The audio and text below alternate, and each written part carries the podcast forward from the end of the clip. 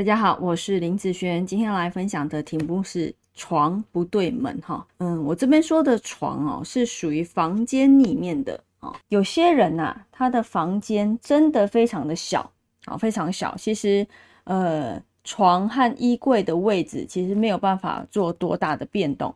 那你要注意的是，你的床尽量不要这样子放。譬如说，你这边是房间的进出入口哦，那你的床不要这样放。啊，意思是这边不要是你的床头，那也不要是你的床尾，啊，就是说人是这样睡的，啊，这样是不要的，啊，不要在出入口的一个部分放这样子。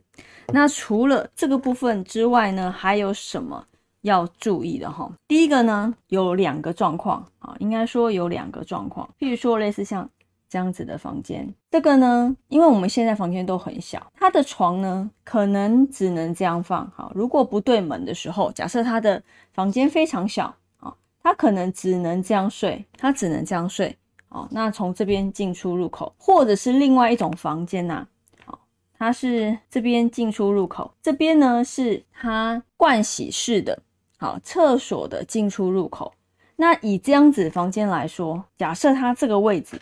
啊，可能是斜的，又不能用，所以他的房间，他的床只能放不是这个位置，哦，就是放这个位置。所以说，基本上全部都会，哦，像刚我刚刚所说的哈，不管他的床头或床尾都会对到门这样子的部分哈。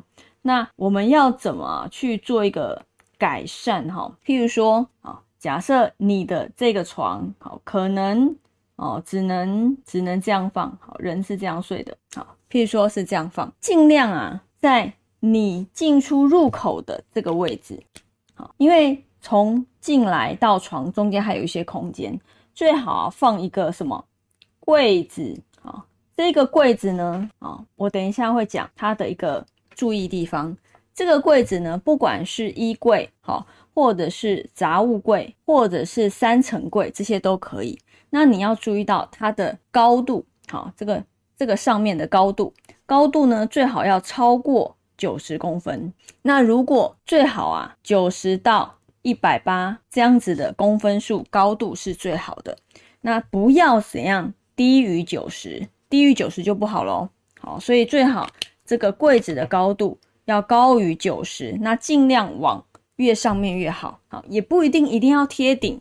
好，不一定要贴顶。它如果真的能够越接近一百八，它这样子的效果效用会是最好的。好，这是第一个。第二个呢，就是这个柜子哈，有些人会买那种没有背板的。好，你知道什么叫没有背板？就是镂空的啊，好像这边也可以放过放东西过去，这边也可以放东西过来。好，是一个装饰用的，那个没有什么用。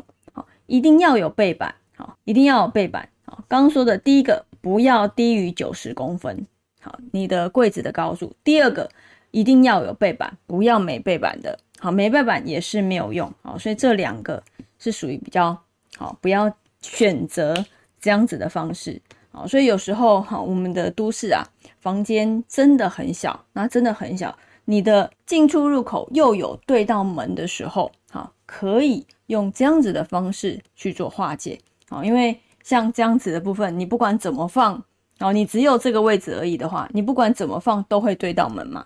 好，那就是这个对门的一个部分，用一个柜子。那这边好，因为我刚刚讲这个是厕所进出入口，那尽量把厕所的门关起来。好，我们主要就是以房间进出的这个进出入口挡住这边为主哦。好，因为主要的气场会是从这边进来的，好，不会是从厕所进来的嘛。好，所以从这边。来讲，先用柜子挡住。那你那个厕所的门最好装一个门帘，或者是尽量把厕所的门都是关起来的部分。好，这样子是最好啦。好，好，那以上这个影片就分享给大家，我们下次见喽，拜拜。